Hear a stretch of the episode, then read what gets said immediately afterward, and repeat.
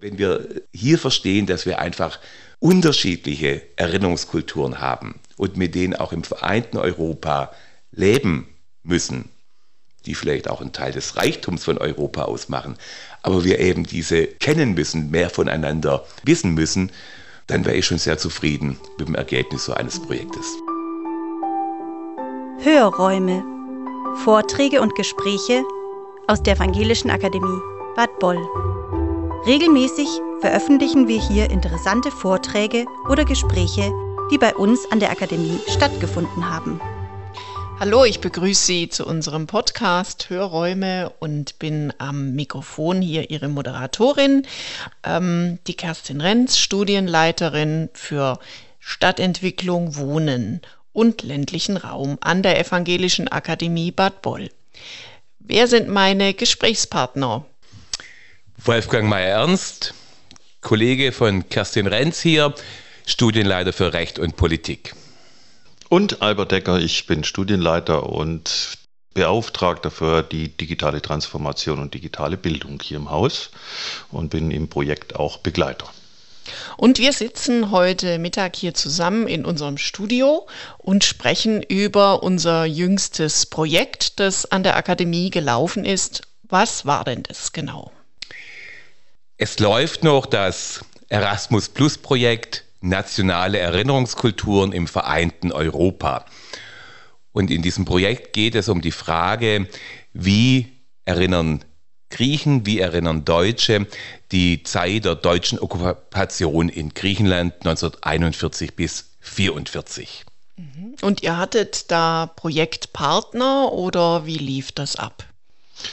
Genau, also innerhalb des Erasmus Plus Projektes heißt es, dass man einen außereuropäischen oder einen europäischen Partner hat. Und wir haben eigentlich schon jahrzehntelange Verbindungen mit der orthodoxen Akademie auf Kreta. Ähm, die Geschichte hatte mal angefangen mit dem Bischof Irenäus, ähm, der dort Metropol war in Kissamos und Selino. Das, also Kissamos ist äh, im Westen von Kreta. Und er hat über unseren ersten Direktor, Herr Dr. Müller, ähm, über Gespräche ist man dann dazu gekommen, dass es doch auch interessant wäre, auf Kreta so eine Akademie zu gründen. Und 1971 hat er dann dort quasi die Akademie eröffnet. Also der Bau war früher, also 65 haben die angefangen, 1965, aber ähm, seitdem gibt's da eine Verbindung und in den 80er Jahren, glaube ich, gab es auch schon mal ähm, auch schon mal eigentlich eine Studie Studienfahrt, eine Woche lang 60 Teilnehmende nach Kreta in die Akademie und äh, in der Tradition stehen wir. Also es gibt auch noch Tagungen, hatten wir auch noch einige hier im Haus zum Thema Griechenland.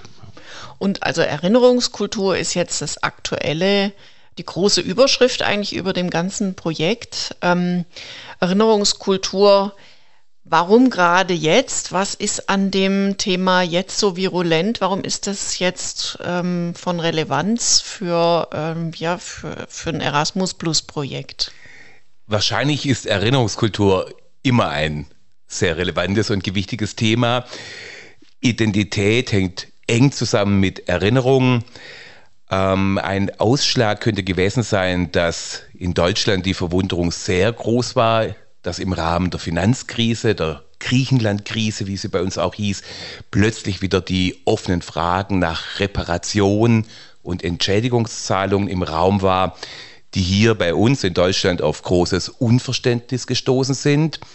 Und in dem Kontext wir vielleicht auch entdeckt haben, dass wir eigentlich keine Ahnung haben von der Zeit der deutschen Besatzung in Griechenland. Das war so ein Ausschlag. Und dann, denke ich, erleben wir ja aktuell am Krieg Russlands gegen die Ukraine, wie Geschichtspolitik und wie Erinnerungskultur immer noch ein wichtiger politischer Faktor ist.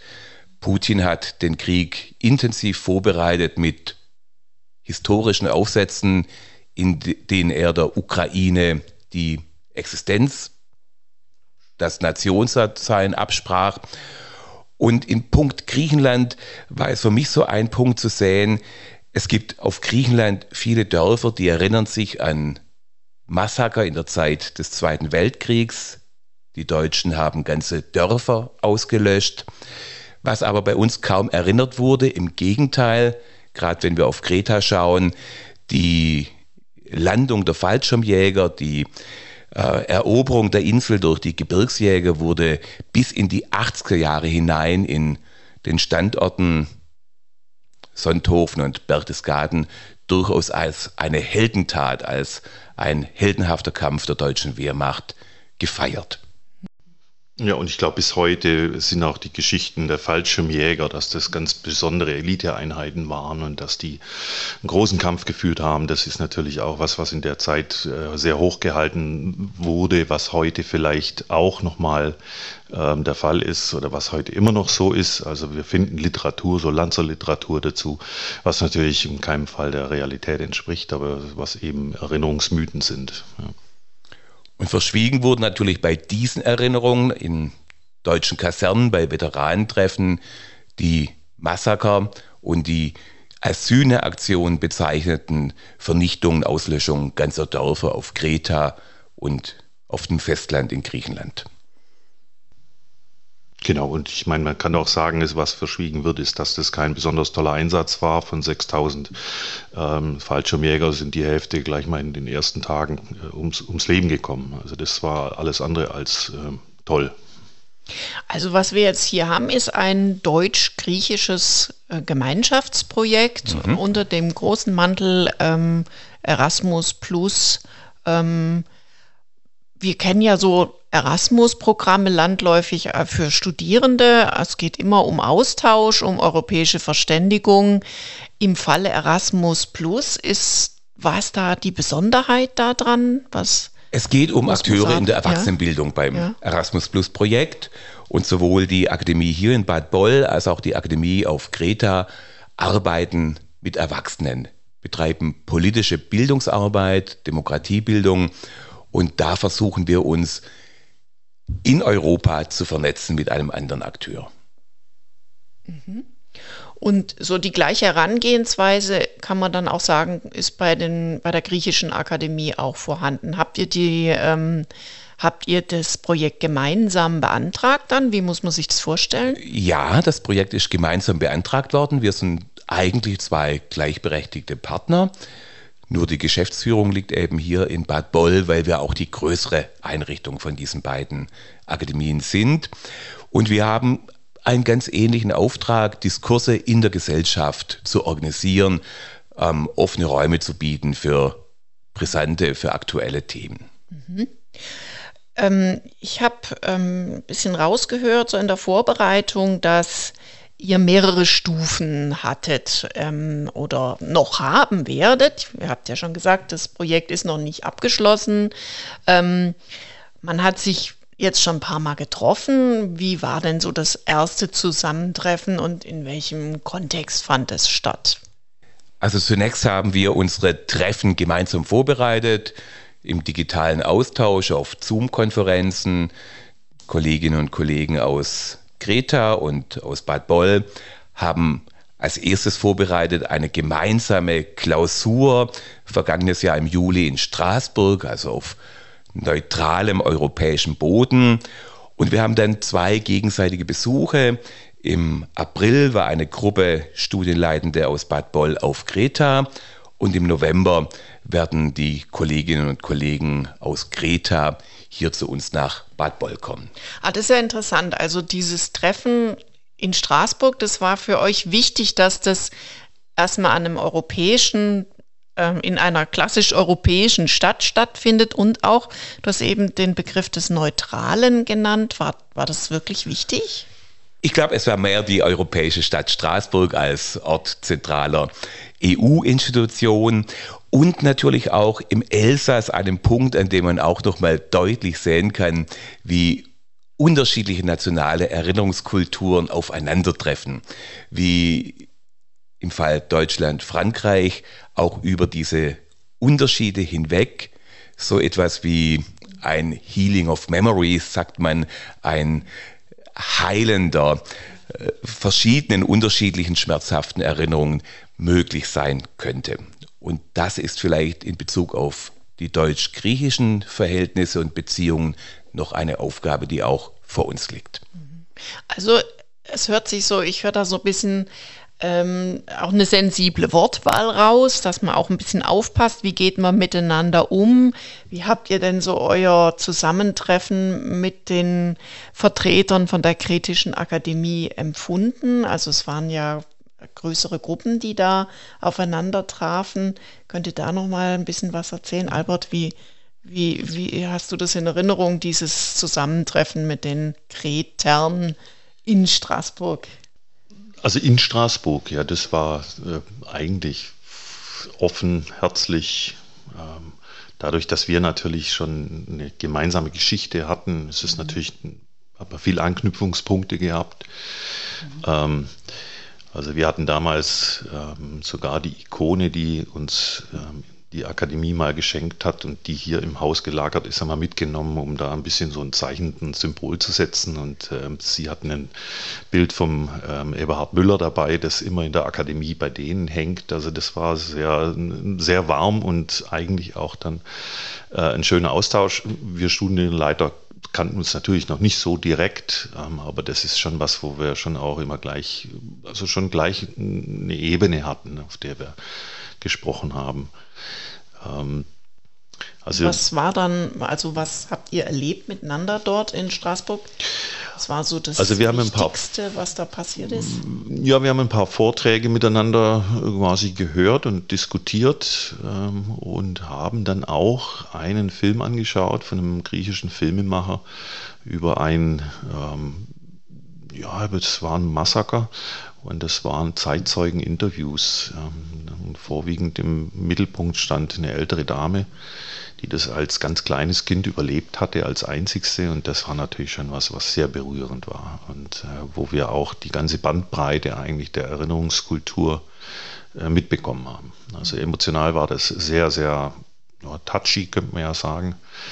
Ähm, Für beide das war Seiten, was. War, ja, also. ja, also ich denke mir, also bei mir war es auf jeden Fall so, aber das ist, denke ich mir, was, was, was ich, ich oder wir jetzt vielleicht nicht mehr so kennen, wie das äh, dort war. Es war unmittelbarer und noch präsenter, als es jetzt bei uns der Fall ist, denke ich mir. Mhm, mhm. Und ähm, wenn man so jetzt aus der Distanz ein bisschen sich ähm, erinnert, ähm, das war so euer erstes Zusammentreffen mit den Kolleginnen und Kollegen aus Kreta. Das ist ja ein Teil des Projekts gewesen. Kann man da von einem Annäherungsprozess, vielleicht sogar von einem Lernerfolg schon sprechen als Projektstufe? Kann man das so sagen? Also ich für mich muss sagen, ich habe sehr viel gelernt. Zum einen, weil mir die Geschichte der deutschen Okkupation Griechenlands eigentlich bis dahin so gut wie unbekannt war. Wir hatten in Straßburg einen sehr gründlichen Einführungsvortrag von Herrn Kalokrias, Wissenschaftler, Historiker der Universität Mainz mit griechischen Wurzeln, der also äh, beide Seiten gut kennt. Und in Erinnerung habe ich noch ganz deutlich, wie er sagte, in Griechenland ist die Erinnerung, die Erinnerung an den Zweiten Weltkrieg geht immer zusammen mit dem Bürgerkrieg, der vieles überlagert hat, der die Erinnerung auch nochmal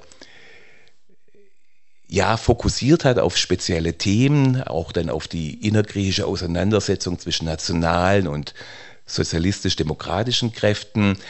Ähm, sehr präsent ist mir auch noch der Vortrag von Heike Metzing äh, vom Institut für Schulforschung in Braunschweig, die uns die deutschen Geschichtsbücher vorgeführt hat, in denen diese Zeit der deutschen Besatzung Griechenlands ein Totalausfall ist. In ein paar wenigen Schulbüchern wird es fakultativ als Vertiefungsthema genannt, aber das kommt bei uns nicht vor. Wir wissen darüber so gut wie gar nichts.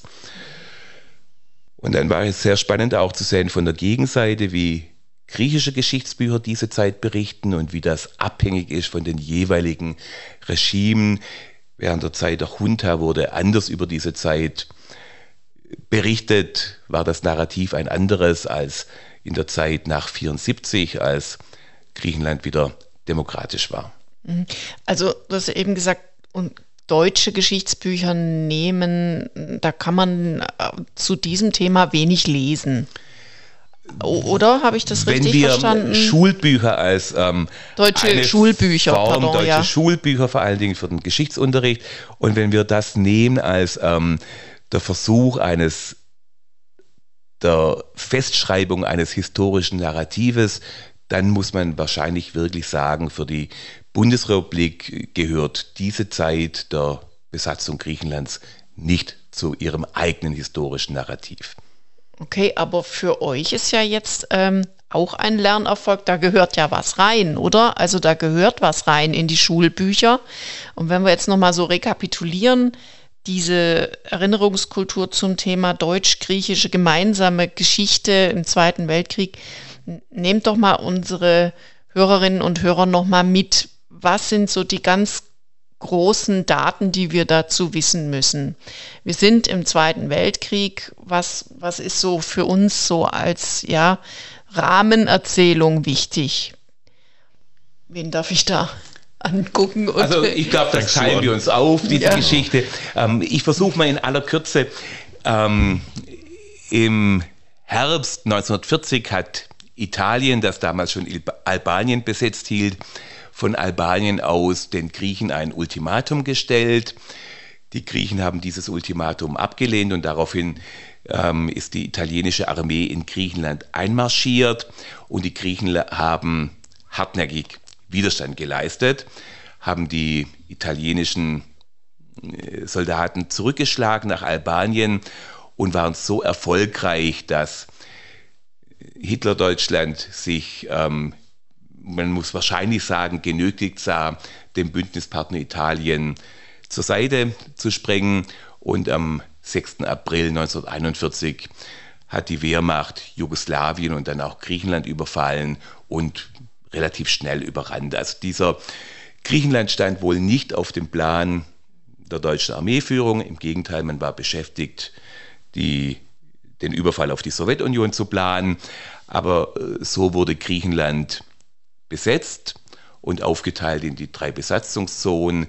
Die Deutschen hatten Saloniki und einige der Inseln, die Italiener den Großteil des Festlandes und Bulgarien als dritte Besatzungsmacht hatte einen Teil im Osten an der Grenze zur Türkei als Besatzungsgebiet. Ähm, die griechische Armee hat wohl tapfer gekämpft, das wurde von der Wehrmacht durchaus anerkannt. Man wollte aber Griechenland jetzt nicht mit einer Militärverwaltung überziehen, sondern hat versucht, mit einheimischen Kräften das Land zu verwalten. Übrigens noch ein Punkt, ähm, der 28. Oktober, als die Griechen das Ultimatum abgelehnt haben, ist der Tag des Neins, der Tag des Ochi, der zweite Nationalfeiertag Griechenlands, worauf man bis heute stolz ist, da nicht nachgegeben zu haben. ah, Und Kreta ist ja nochmal ein Sonderfall, Genau. aber da weiß Albert Bescheid. Genau, also Kreta ist ein bisschen ein Sonderfall, ähm, bestimmt auch wegen der Lage. Ähm, aber man muss sich vorstellen, dass die Engländer damals auch die äh, Seehoheit hatten und zum Teil auch die Lufthoheit. Und ähm, Kreta ist natürlich aufgrund der Lage sehr wichtig gewesen für den Afrika-Feldzug. Äh, Und sowohl für die Engländer, die dann irgendwann auf Kreta waren und äh, das genutzt haben als Drehscheibe auch, um, um Afrika zu versorgen und äh, dann auch eben Ägypten ähm, da mehr oder weniger einen, einen schnellen Draht dazu zu haben oder beziehungsweise auch Nachschub zu versorgen dort. Ähm, irgendwann war das dann so, dass ähm, die Deutschen dann gesagt haben, wir brauchen das, beziehungsweise Hitler hat das dann irgendwann mal ähm, angeordnet und äh, wir hatten dann diese Merkur oder das ähm, war das Vorhaben Merkur und im Mai 41 ist man dann mit ganz vielen Flugzeugen und mit ganz vielen Fallschirmjägern ähm, dort auf Kreta gelandet. wir brauchen Kreta. Weswegen? Wa- Was war die Ja, Idee das, dabei? im Grunde genommen kannst du das jetzt umdrehen, genau das gleiche auch, dass ähm, Kreta ein wichtiger zentraler Standort im Mittelmeer ist, ähm, um quasi auch den Afrika-Feldzug zu versorgen oder auch, dass die Engländer von dort aus nicht den Deutschen in den Rücken fallen können, was, was auch immer. Und ähm, das war deswegen Verträgen mehr oder weniger das Thema. Ich glaube auch, oder was ich so ein bisschen mitgekriegt habe, die Deutschen haben auch gedacht, da wieder, das tun wir im Handstreich einnehmen, da sind ein paar Leute drauf und mit unseren vielen Fallschirmjägern machen wir das. Und das war natürlich nicht der Fall. Ähm, also die Engländer waren mit 40.000 Soldaten ungefähr auf ähm, Kreta und das haben die nicht mit so richtig realisiert, die Deutschen. Also im Mai 41 sind die dann quasi war dieser Angriff. Ähm, das hat dann in Malameda in dem zentralen oder in dem einen äh, Flughafen begonnen, hat sich ausgeweitet. Äh, das hat ungefähr zehn Tage bis zum 1. Juli dann ungefähr die Schlacht gedauert und dann kann man sagen, ist dann die deutsche oder Deutschland Besatzungsmacht gewesen bis dann im Mai 45 ungefähr. Und in dieser Zeit gab es natürlich auch ja, Anstrengungen, quasi da Ruhe reinzubringen. Das haben sie nicht geschafft und äh, haben sehr viel Massaker äh, auch da angerichtet. Mhm. Genau. Also es ist eine Besatzungszeit mit äh, einer besonderen Brutalität, kann man das sagen? Und wenn ja, warum? Ja, also das war eine sehr hohe Brutalität.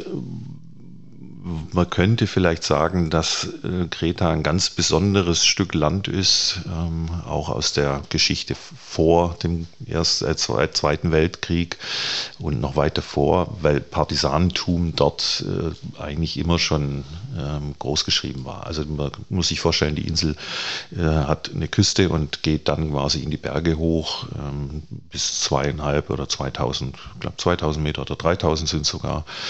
Ähm, also sehr bergig bergig in der Mitte mit vielen kleinen Dörfern und diese kleinen Dörfer sind sehr wehrhaft gewesen, eigentlich immer schon. Und ähm, deswegen war die Verteidigung des Landes immer schon so, auch ähm, in früheren Zeiten bei den Osmanen, bei den Venezianern und so weiter und so fort.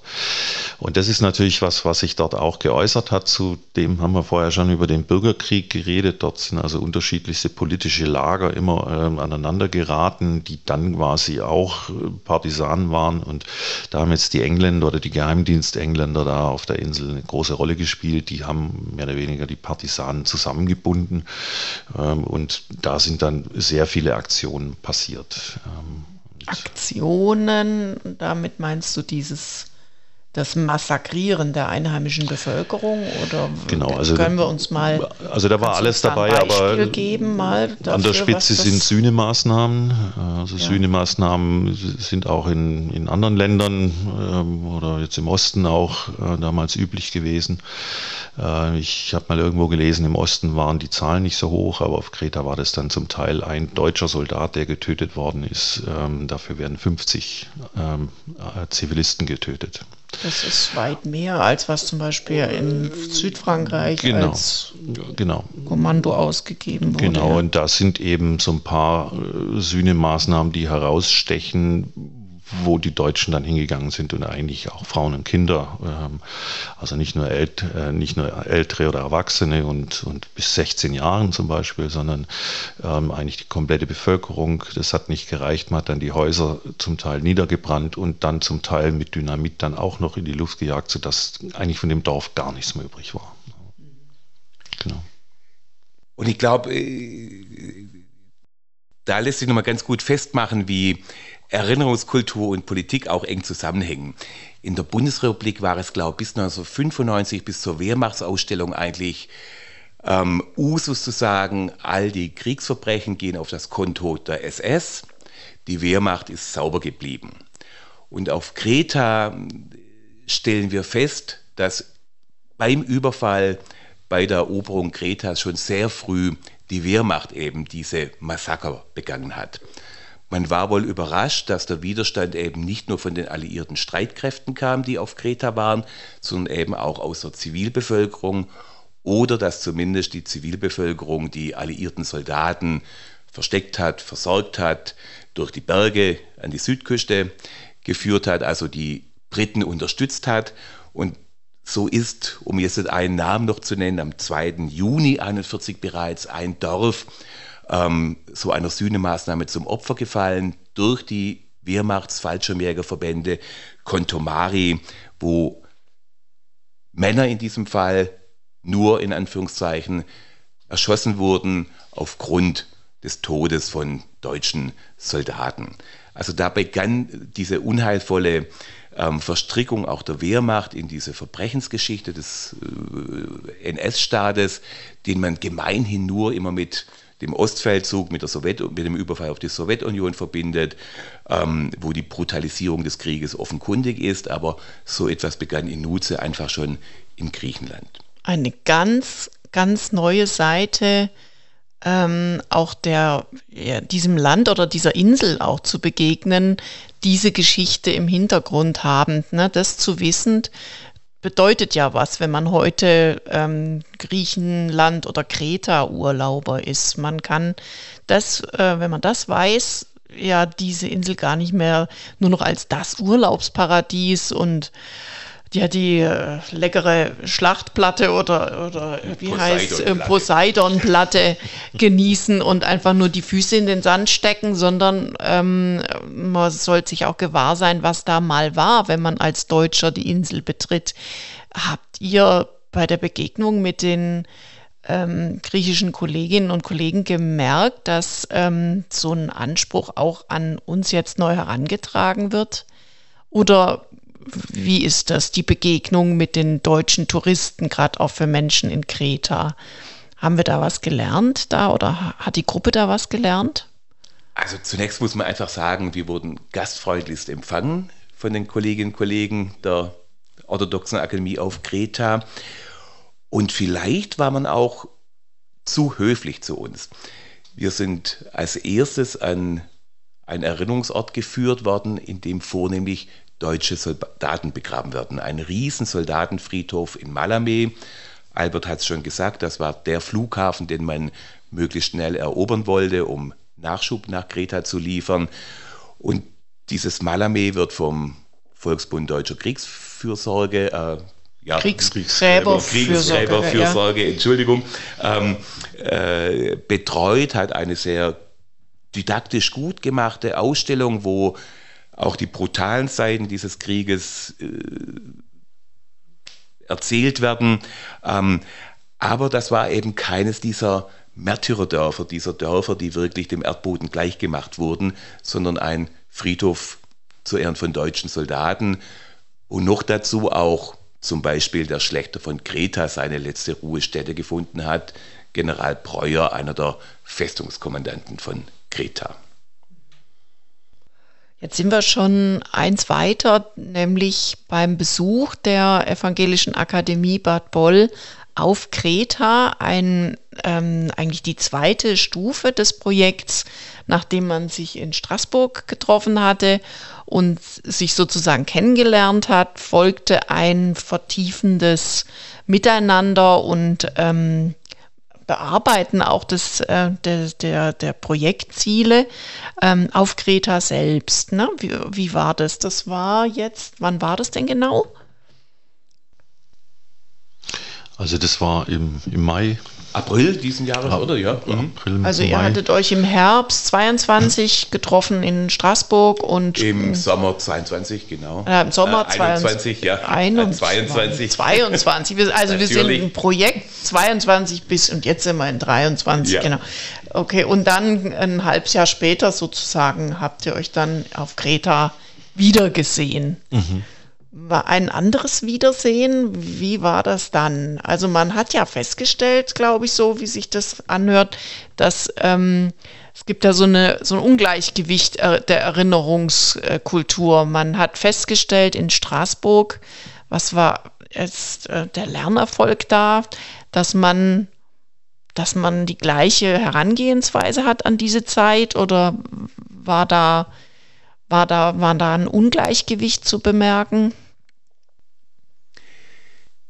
Ich weiß nicht, ob man, ob es ein Ziel sein sollte, gleiche Herangehensweise zu haben. Wir kommen aus mit unterschiedlichen Hintergründen, ähm, in diesem Fall auf Kreta an.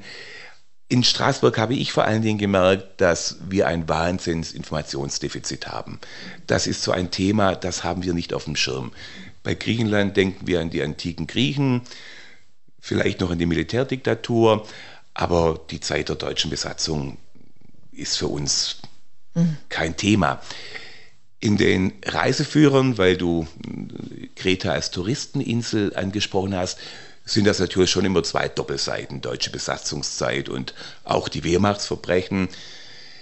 Wenn man auf Kreta ist und sein Hotel verlässt, dann kann man, glaube ich, nicht durch die wunderschöne Landschaft fahren, ohne an irgendeinem Denkmal vorbeizufahren.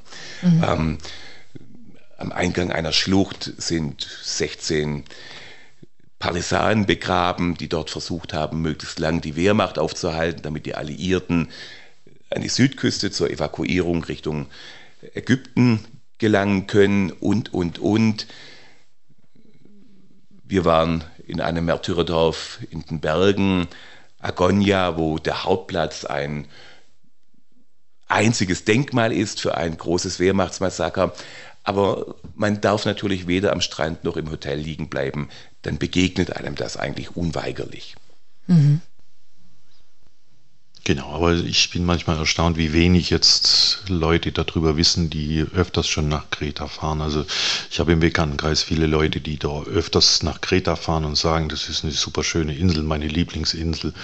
Und wenn man dann ein paar Sachen erzählt, dann sagen die, auch das wusste ich gar nicht. Also das ähm, ist dann schon immer erstaunlich, ähm, dass es äh, dann so unbekannt ist, äh, mhm. wie das dort war. Also man hat sehr bald gemerkt in dem Straßburg, dass ähm, Erinnerungskultur äh, für, für beide Nationen oder eben auch für beide Gruppen was Unterschiedliches ist und sein kann. Ist es so? Ja, ich denke wirklich, das ist was ganz Unterschiedliches. Zum einen, wir kommen von zwei ganz unterschiedlichen, äh, ja, wie soll ich sagen, ähm, kollektiven Erinnerungen her. Ähm, die Griechen können sich klar als die Opferseite sehen in dem Fall. Wir kommen von der Täterseite in diesem Fall.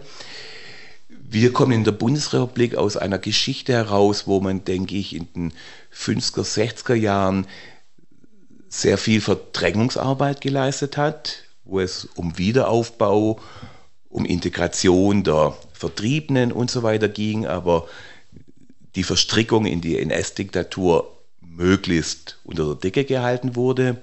Man auch mit vielen ehemaligen Nationalsozialisten natürlich das Land aufbauen musste. Und Griechenland kam, wie gesagt, aus dem Bürgerkrieg heraus, in, dem, in den hinein sich nochmal Fronten auch aus der Besatzungszeit hinein verlängert haben, denn die Hauptwiderstandsgruppe äh, der EAM und der ELAS waren stark demokratisch-sozialistisch orientiert, während die national-konservativen Kräfte auch gefördert durch die Briten ähm, eine stärkere Orientierung im Westen hatten, war eher am Elas eher Richtung Sowjetunion orientiert. Und diese blutigen Auseinandersetzungen des Bürgerkrieges haben, glaube ich, dazu geführt, dass das kollektive Trauma der Besatzungszeit überlagert wurde durch die kollektive Traumata die im Bürgerkrieg entstanden sind. Also die Erinnerung dort auch später einsetzte, aber aus anderem Grund als hier in der Bundesrepublik. Jetzt hat dieses Erasmus Plus Projekt ja den Charakter, dass zwei kirchliche Akademien aufeinandertreffen. Ähm, es treffen aufeinander oder also die evangelische Akademie Bad Boll und die orthodoxe Akademie auf Kreta. Wir gehen mit so einem Geschichts nationalen Geschichtsbewusstsein daran, national auch ja wissenschaftlich untermauerten ähm, Erinnerungskultur. Und die Griechen ja auf ihre Weise, auch auf einer ja nationalen Ebene, aber vielleicht auch auf einer lokalen Ebene, wenn wir jetzt die Gelegenheit haben, da die kretischen Kollegen und Kolleginnen kennenzulernen. Wie ist das? Gibt es da Unterschiede zwischen nationaler und lokaler, regionaler Erinnerungskultur? Schwierig zu sagen. Ich denke, so tief sind wir noch nicht drin, auch in diesen äh, Details der griechischen Art der Aufarbeitung der Erinnerungen. Es gibt auf jeden Fall eine Kontinuität dieses lokalen Gedenkens, denke ich. Jedes Dorf, das Opfer so einer Sühneaktion war, hatte seinen Gedenktag, in dem man der Toten gedacht hat, indem man an den Widerstand gedacht hat, indem man diesen Tag begangen hat. Es gibt dann prominente Dörfer wie Distomo, das 1943 oder 1944 ähm, vernichtet wurde, zu dem man durchaus auch den Repräsentanten des Staates eingeladen hat, die auch kamen, zu dem auch die deutsche Botschaft eingeladen wurde, die eher nicht kam, die Einladung nicht angenommen hat. Und die nationale Erinnerungskultur in Griechenland, äh, die ist mir ein Stück weit noch ein Rätsel. Man hat wohl auch mit Rücksicht auf den starken Bündnispartner in der NATO und den starken Wirtschaftspartner Forderungen nach Wiedergutmachung und nach Reparation eher hinten angestellt. Ah ja. Mhm. Und von deutscher Seite wurde das natürlich dann freudig aufgenommen. Bis hin zu verlangt, dass die das unterdrücken. Also das ähm, ist auch so der Fall. Also das ähm, kann man, wenn man so die juristische Seite der Aufarbeitung in Deutschland mal anschaut, ähm, dann äh, sieht man das, dass also die Politik da massiv Einfluss genommen hat, dass, dass keine Erinnerung stattfindet oder Erinnerungskultur aufgebaut wird. Vielleicht zwei, drei kleine Spots. Der erste Auslandsbesuch eines Bundeskanzlers nach 1949, Konrad Adenauer, war Griechenland. Er besucht Athen, besucht in Athen einen Friedhof, auf dem sowohl deutsche Soldaten begraben liegen als auch griechische Widerstandskämpfer oder Opfer der NS-Justiz. Und er legt einen Kranz nieder am Denkmal für die deutschen Soldaten und lässt die gefallenen Griechen oder die ermordeten Griechen schlicht links liegen. Einige Jahre später kommt Heuss nach Griechenland und ehrt an dem einen Tag die gefallenen deutschen Soldaten und am nächsten Tag seiner Reise dann auch die griechischen Opfer der NS-Diktatur.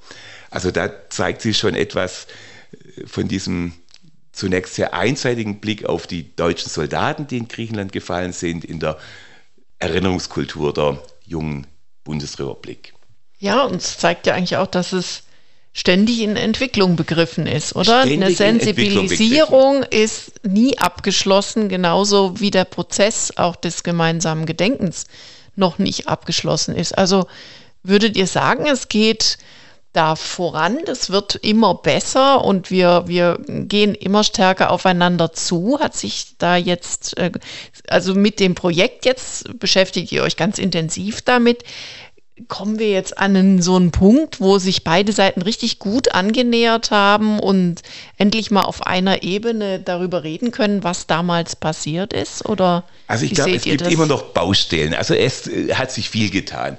Nochmal so ein Spot aus den 50er Jahren äh, mit Max Merten reist ein ehemaliger Repräsentant der Wehrmachtsverwaltung als Tourist nach Griechenland, wird dort, weil er auch von der von den Vereinten Nationen als Kriegsverbrecher geführt wird und auf einer Liste steht, von einem Staatsanwalt verhaftet. Ihm wird, soll der Prozess gemacht werden und die deutsche Bundesregierung tut alles, um diesen Mann freizupressen, im wahrsten Sinn des Wortes. Und man, man muss natürlich dazu sagen, er war äh, verantwortlich für die Deportation der Juden aus Thessaloniki genau. ähm, und ist dann quasi, wie, wie wenn er den Ort nochmal sehen will, dann quasi in, dann eben zu dieser Zeit nochmal dahin gereist. Also das, ähm, das ist ja. ja. Genau, also und die deutsche Bundesregierung droht zum einen mhm. zum Aufruf eines Tourismusboykottes, was Griechenland geschadet hätte, und droht auch damit, Wirtschaftsabkommen und Kredite auf Eis zu legen. Also man presst diesen Mann im wahrsten Sinn des Wortes frei, übernimmt seine Prozesskosten und er wird dann nach einem halben Jahr auch von den griechischen Behörden freigesetzt und kommt zurück in die Bundesrepublik. Und dann war es eigentlich erst Bundespräsident Gauck, der in den 2000ern es über die Lippen gebracht hat, eine Entschuldigung zu formulieren. Und das finde ich schon beschämend, wie lange das gedauert hat. Und typisch, denke ich, für den jetzigen Stand dürfte wahrscheinlich der Besuch der deutschen Außenministerin Anna-Lena Baerbock im vergangenen Jahr gewesen sein, wo Frau Baerbock ganz klar und deutlich sagte, die deutsche Wehrmacht, die deutschen Besatzer haben viel Unrecht bewirkt in Griechenland. Dafür hat sie sich nochmals um Entschuldigung gebeten, hat auch gesagt, wir müssen viel mehr darüber wissen. Ein Punkt, um den es uns auch geht im Erasmus-Projekt, hat dies aber gleich verbunden mit dem Satz, aber damit sind keine Reparationszahlungen oder ähnliches gemeint. Mhm. Und äh, Stichwort Reparationszahlungen, steht das dem Thema gemeinsame Erinnerungskultur, also wenn man das jetzt mal so als Ziel äh, eines europäischen Austausches sehen würde, stehen Reparationszahlungen gemeinsamer Erinnerungskultur damit für immer im Wege, dieser, dieser Reizwort und das, was, was alle so aufregt. Und wir haben ja da einige Bilder im Kopf.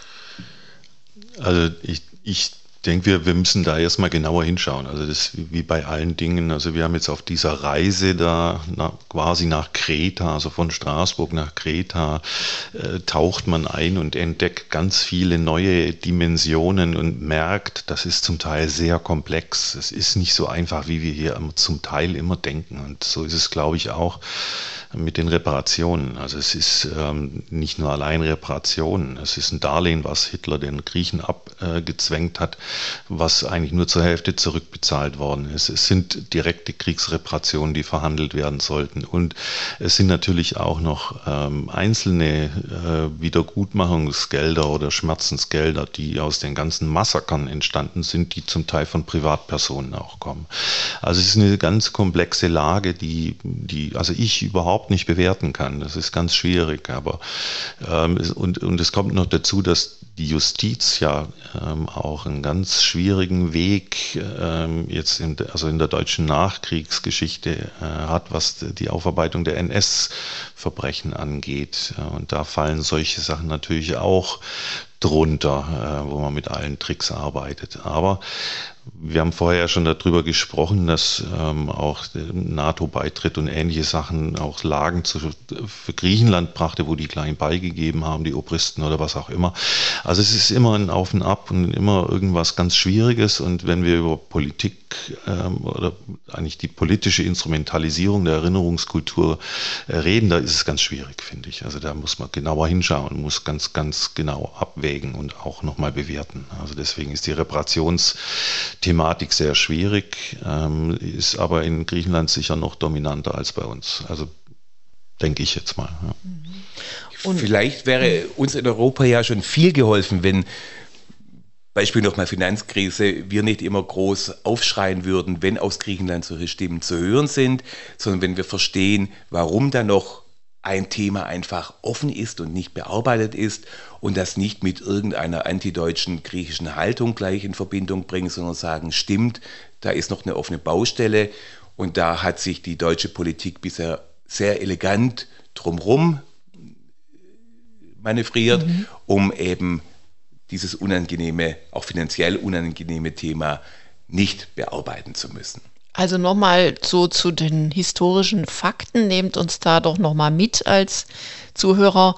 Ähm, was gibt es denn da für ähm, zwei oder drei Daten, die ähm, dieses Thema, ähm, ja, wo das, wo das im Mittelpunkt stand? Reparation, ja oder nein? nach dem Zweiten Weltkrieg? Was gibt es da für wichtige, was wir jetzt im Schulbuch eigentlich lesen müssten, für, für Daten? Also es gibt zumindest im äh, Gefolge des Luxemburger Abkommens, das die Adenauer Regierung mit Israel geschlossen hat, Wiedergutmachungszahlungen auch an andere Opfer der NS-Zeit. Aber die wurden explizit auch im Fall von Griechenland vornehmlich für solche Opfer gezahlt, die aus nationalsozialistischen, also rassistischen Gründen verfolgt wurden. Die betrafen also griechische Juden vor allen Dingen, Überlebende, aber eben nicht die sogenannten Märtyrerdörfer, die Opfer der Wehrmachtssühneaktion waren, zu denen man auch in dieser Zeit, auch in den 50er Jahren Bundesrepublik noch gesagt hat, das war ja militärische Notwendigkeit. Und dann gibt es als wichtige historische Etappe das Londoner Schuldenabkommen 1953, wo die Frage der Reparation mit allen ehemaligen Kriegsgegnern verschoben wurde auf den Abschluss eines Friedensvertrages. Die Amerikaner und auch die Bundesrepublik waren sehr daran interessiert zu sagen, erst wenn ein Friedensvertrag geschlossen wird zwischen den ehemaligen Friedens ne? Kriegsgegnern, ne? ja. ähm, kann auch über Reparation verhandelt werden. Und diesen Friedensvertrag gibt es ja bis heute nicht. Und deswegen wurde auch bei der Wiedervereinigung darauf geachtet, dass die zwei plus vier Verhandlungen nicht in einen Friedensvertrag münden, sondern eben nur die Wiedervereinigung zum Thema haben. Und von daher ist das nach wie vor, denke ich, ein offenes Thema, das ja nicht nur im Fall von Griechenland aufploppt. Im Wahlkampf in Polen ist das gerade ja auch ein mhm. großes Thema und sorgt für große Irritation im deutsch-polnischen Verhältnis, so wie die Irritation eben groß waren während der Finanzkrise im griechisch-deutschen Verhältnis.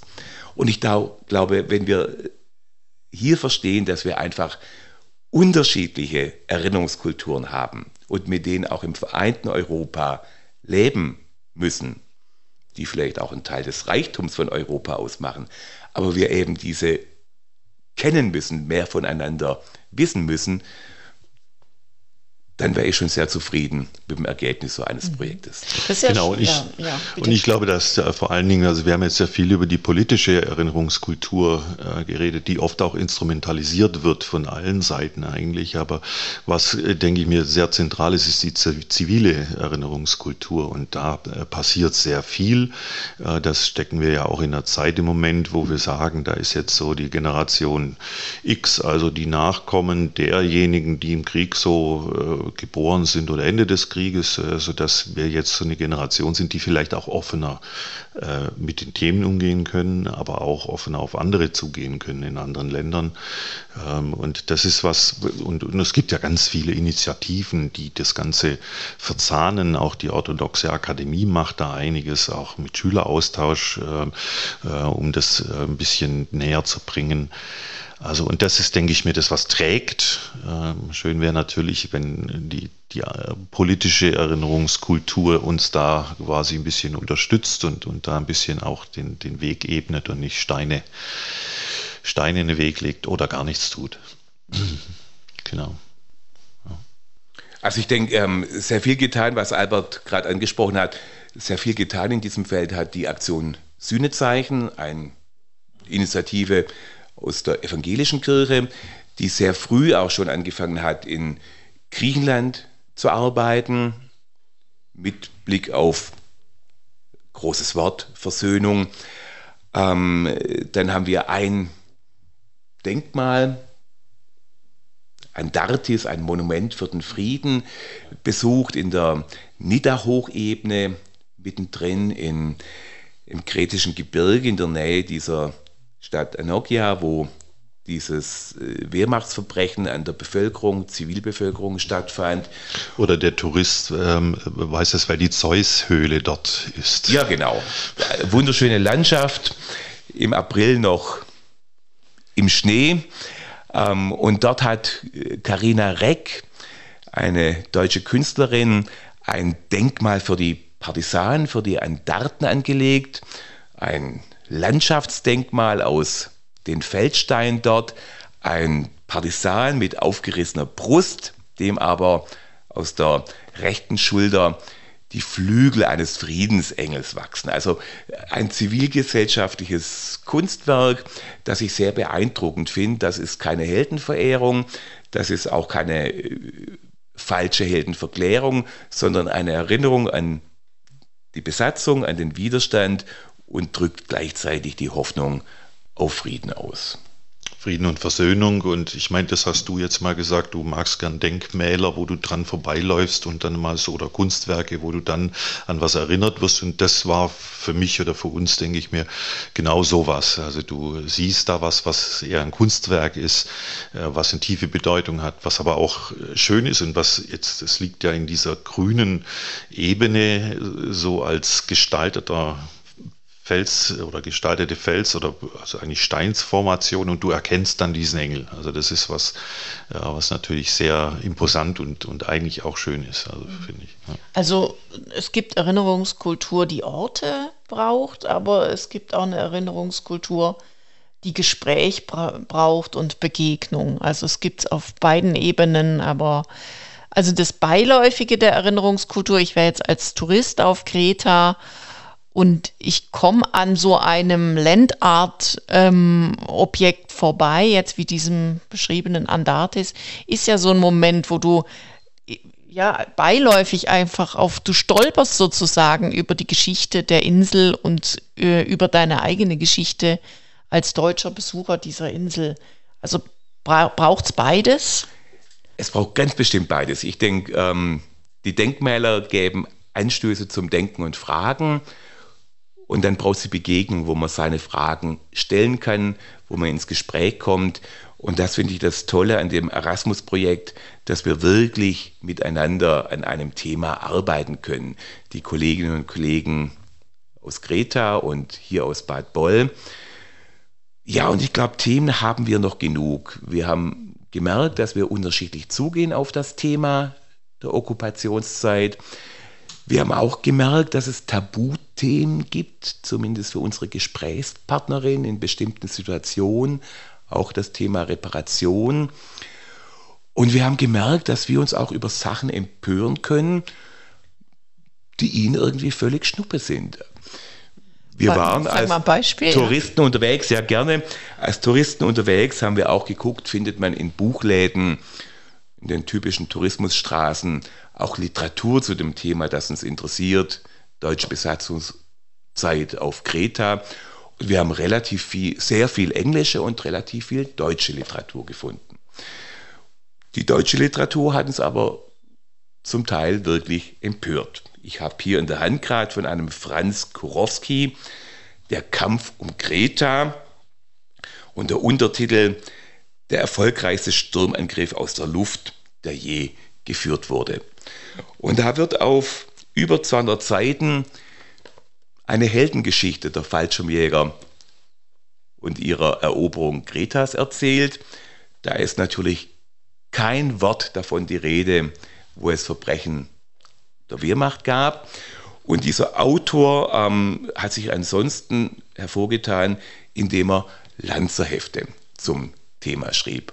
Also auch sein ganz eigenes Genre ähm, der Erinnerungskultur, soldatischer Tradition und deutscher Tugendhaftigkeit, wie sie heute eigentlich nicht mehr in Buchläden mhm. zu finden sein Und vertrieben wird es von einem griechischen das Buchhändler dann, Verlag, oder? Ja, genau. Ein griechischer Verlag. Ein griechischer Verlag und ähm, ein griechischer Buchkiosk. Wie das alles mit ja. Rechten und so weiter aussieht, ja. kann ich überhaupt nicht beurteilen.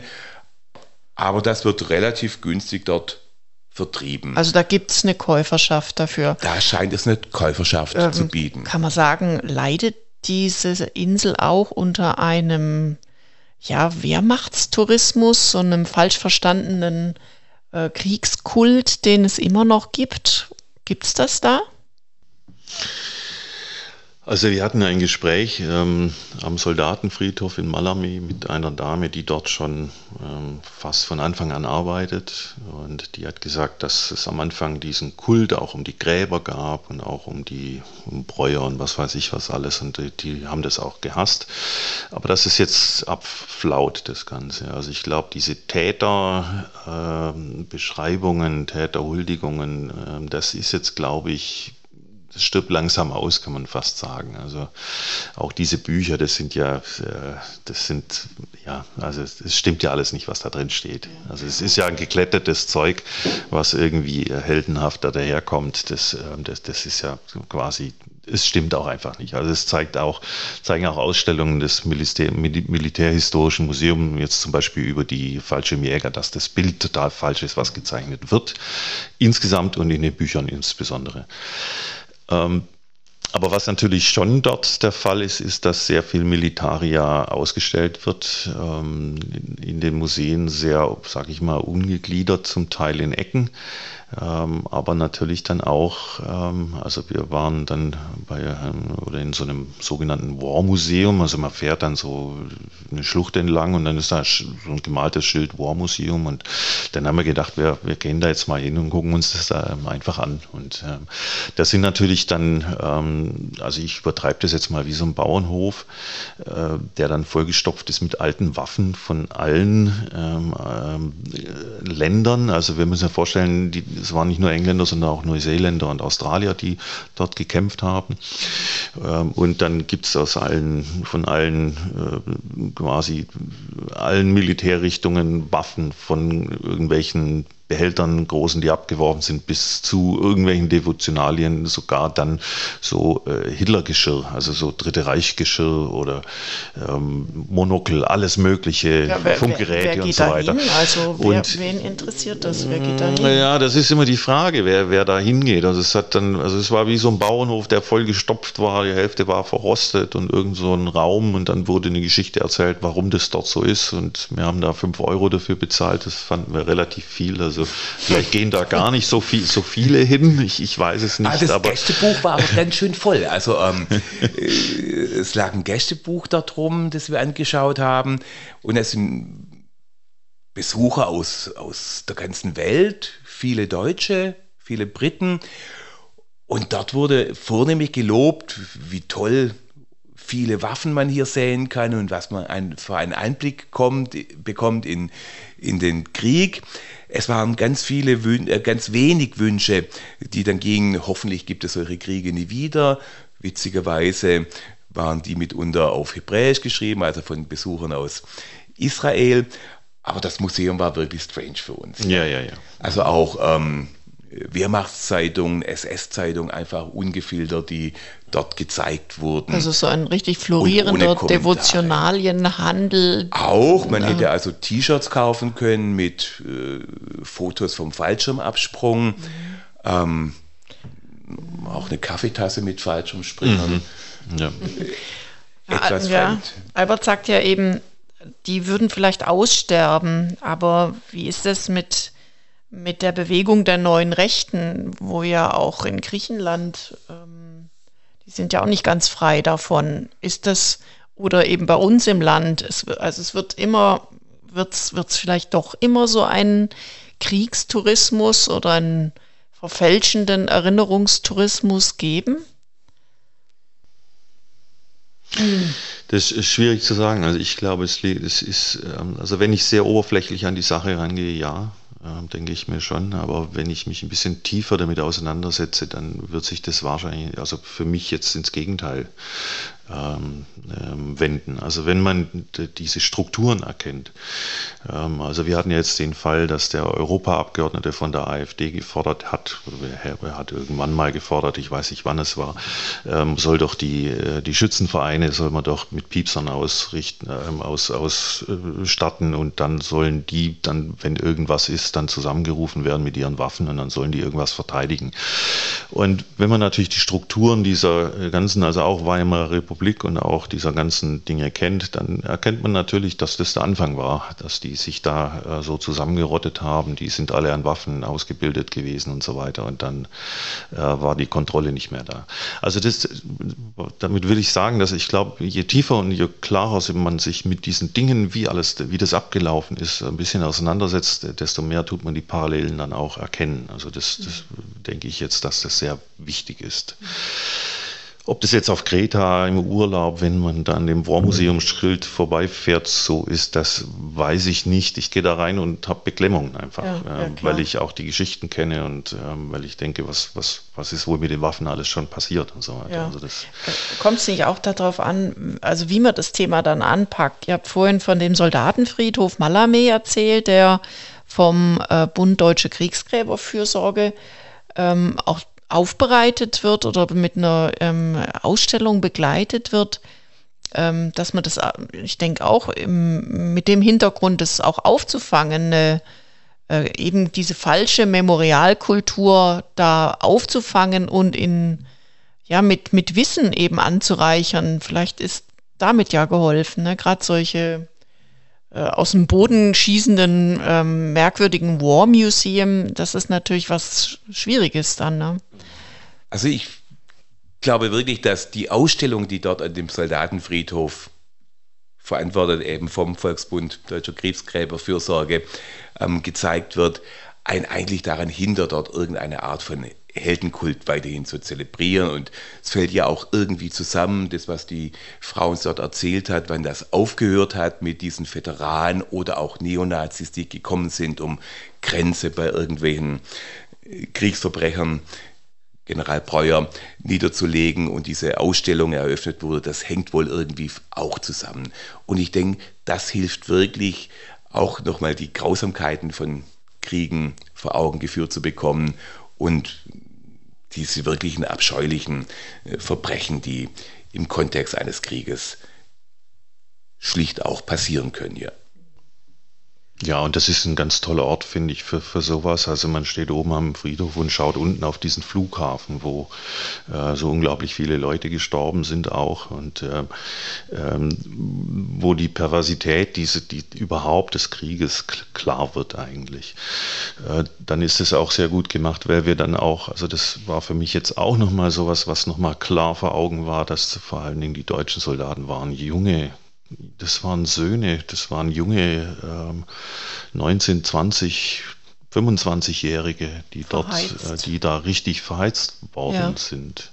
Und ich meine, die auch vorher natürlich aufgeladen worden sind mit Propaganda, dass sie fürs Vaterland sterben und bla bla bla. Ähm, aber die sind dort verheizt worden und äh, ganze, also das war ein Beispiel mit einer Mutter, die dort drei, drei Söhne quasi verloren hat in diesem zwei Tagen dort, also im Angriff. Ja.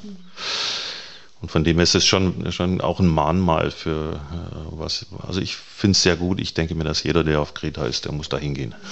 Und euch wurde das empfohlen von den griechischen Kolleginnen und Kollegen als ein Ort der, der Erinnerungskultur, auf den auch beide Seiten stolz sein können, dass man sowas gut dokumentiert und, und ähm, sich dann auch gemeinsam erinnern kann. Ich würde sogar fast sagen, das ist ein gemeinsamer mhm. Erinnerungsort.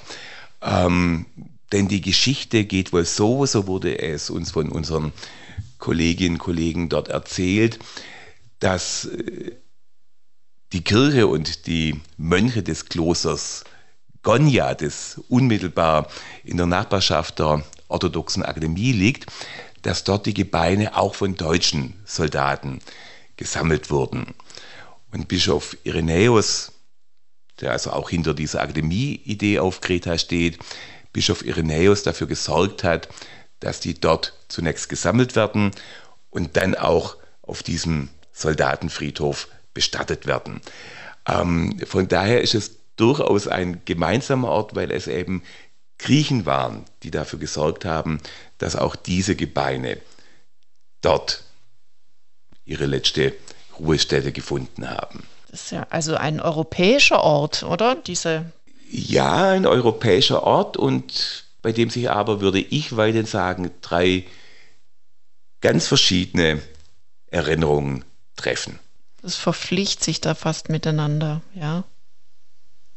Genau, also ich finde es auch ähm, wahnsinnig, dass die auch gegen, gegen die Bevölkerung damals quasi gesagt haben, äh, Tote sind, äh, müssen quasi bestattet werden und brauchen einen Ort zur Erinnerung. Also und ähm, gegen die Bevölkerung zum Teil, also oder gegen äh, quasi die, die Reden der Bevölkerung, haben die das trotzdem gesammelt und irgendwann quasi dann diesen Friedhof dann errichtet. Also das ist denen zu verdanken, der orthodoxen Akademie eigentlich da, auf, oder nicht der Akademie, sondern eigentlich der, ähm, also der, der orthodoxen ähm, in Kisamo, also der Diözese Kisamo, so heißt es genau. Ja. genau. Also ein gemeinsames europäisches Erinnerungsprojekt, Erinnerungskulturprojekt, zwei gemeinsame Treffpunkte, einmal jetzt auf Kreta in jüngster Vergangenheit und einmal in Straßburg. Ich habe jetzt eben mitgenommen im Gespräch, man bewegt sich aufeinander zu, aber man sollte nicht den Anspruch haben, die gleiche, eine gleichmachende europäische Erinnerungskultur zu haben. So viel hat das Projekt jetzt schon an Ergebnissen mit sich getragen, oder? Und also ich mein Zwischenfazit, dass ja, ich sage. Das ähm, so ein Zwischenfazit, dass es ihr werden unterschiedliche Erinnerungen bleiben, ja. familiäre, nationale, wenn es das gibt. Wir kommen einfach von ganz unterschiedlichen Geschichten her. Aber mir ist es einfach wichtig, mehr von dieser griechischen Erinnerungskultur zu hören, zu verstehen, kennenzulernen, ja. die kennenzulernen. Mhm. Und wenn wir im November dann Besuch bekommen, werden wir natürlich auch das tun, was wir hier machen können und unseren Gästen aus Kreta Erinnerungsstätten hier zeigen. Mhm. Natürlich solche, die etwas zu tun haben mit der Zeit der NS-Herrschaft. Ähm, und dann bin ich gespannt auf die Fragen und auf die Kommentare, auf die Reaktion unserer Gäste hier. Mhm. Heißt, die kommen im diesen November? Im November werden just um den 9. Akademie November, also den Erinnerungs-, den Gedenktag hier in der bundesdeutschen Gedenkkultur hier auf, bei uns in Bad Boll sein. Wir werden das Hotel Silber besuchen, einen Erinnerungsort in Stuttgart, werden vielleicht nach Dachau fahren und das NS-Dokumentationszentrum in München uns gemeinsam anschauen, in dem auch ähm, eine Tafel den Gebirgsjägern gewidmet ist, die auf Kreta eben auch gewütet haben. Ja, dann danke euch beiden für diesen ersten, ja, so fast Zwischenfazit des Erasmus Plus Projektes zur deutsch-griechischen Erinnerungskultur. Es war jetzt spannend, dazu zu hören und was so an Begegnungen passiert ist. Und es passiert ja auch immer viel Unvorhergesehenes. Und das ist ja vielleicht gerade das Spannende. Und wir sind gespannt, wie es weitergeht. Auch mit dieser Folge hier, die ähm, aus dem Projekt berichten wird. Die nächsten Folgen äh, überlegen wir uns schon, wie es weitergehen kann. Und ähm, freuen uns, dass Sie dabei waren, liebe Hörerinnen und Hörer. Und ähm, schauen Sie bei uns. Da, darf ich noch was sagen? Ja, natürlich. ja. Also ich wollte eigentlich auch noch mal sagen, wie wunderschön Kreta insgesamt ist. Ja, aber ja, also, dafür muss Zeit sein. eine wunderbare Kulturvarianz, Kulturbreite. Das ist unglaublich, was sich auf dieser Insel alles zusammentut. Also das ist unglaublich. Und ähm, auch das, äh, die Akademie liegt ganz äh, wunderbar ähm, im, im Westen der Insel.